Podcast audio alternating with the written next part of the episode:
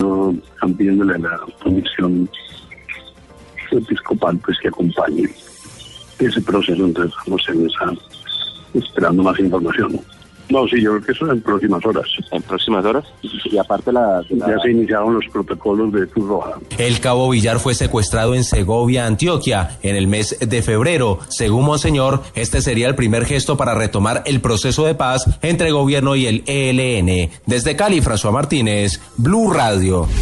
El gobierno reconoció que con el aumento de las tasas de interés que realizó el Banco de la República subirán los intereses para los créditos de los colombianos. Juan Armando Rojas. El aumento en las tasas de interés que decretó hoy el Banco de la República y que regirá en el mes de abril tendrá un efecto inmediato en los futuros créditos para los colombianos, advirtió el ministro de Hacienda y Crédito Público, Mauricio Cárdenas Santamaría. El mecanismo de transmisión es muy inmediato y naturalmente el aumento de tasas de interés que se va estableciendo aquí en la Junta Directiva del Banco de la República, pues tiene un impacto sobre el costo del crédito para los colombianos, desde los créditos de consumo, los créditos hipotecarios, los créditos comerciales, en fin. Tanto el Banco de la República como el ministro de Hacienda, Mauricio Cárdenas, han justificado estos aumentos, que van siete ya consecutivos en las tasas de interés de referencia del emisor, con el argumento de que es el principal instrumento para combatir la inflación.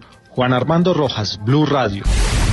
Un avión de pasajeros de la compañía aérea Fly Dubai en que viajaban entre 50 y 100 personas estrelló hoy al intentar aterrizar en el aeropuerto de Rostov del Don en el sur de Rusia, informaron fuentes de servicios de emergencia a medios locales. Según datos preliminares, todos los tripulantes del Boeing procedente de Dubái habrían fallecido en el siniestro provocado por la falla de visibilidad. Un terremoto de magnitud de 6,2 grados en la escala de Richter sacudió hoy las islas Aletuinas situadas en el extremo más occidental de Alaska, indicó el Centro Geológico de los Estados Unidos. Por el momento se desconoce si el sismo ha causado víctimas o daños importantes. 9 de la noche, 42 minutos para la ampliación de estas y otras noticias. Pueden ingresar a nuestra página en internet www.bluradio.com. Continúen con la programación de Blue Radio.